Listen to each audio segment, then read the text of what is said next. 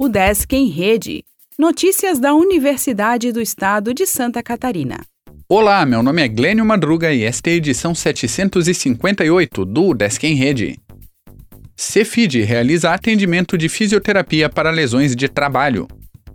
O Programa de Extensão Saúde do Trabalhador do Centro de Ciências da Saúde do Esporte está oferecendo atendimento fisioterapêutico gratuito para trabalhadores que têm alguma doença osteomuscular relacionada ao trabalho.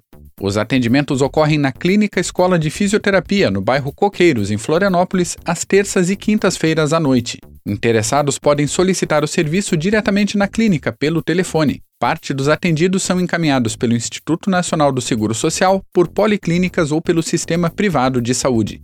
Coordenado pela professora Rita de Cássia Paula Souza, o programa conta com a participação de docentes, de acadêmicos bolsistas e voluntários do curso de graduação em fisioterapia e de uma mestranda em fisioterapia, além de técnicos da Clínica Escola de Fisioterapia e do Serviço de Atendimento à Saúde da Universidade. O programa também está com inscrições abertas até 22 de agosto para estudantes de fisioterapia do centro de ensino, a partir da quarta fase, interessados em participar das atividades. Os acadêmicos devem entrar em contato pelo perfil do Instagram.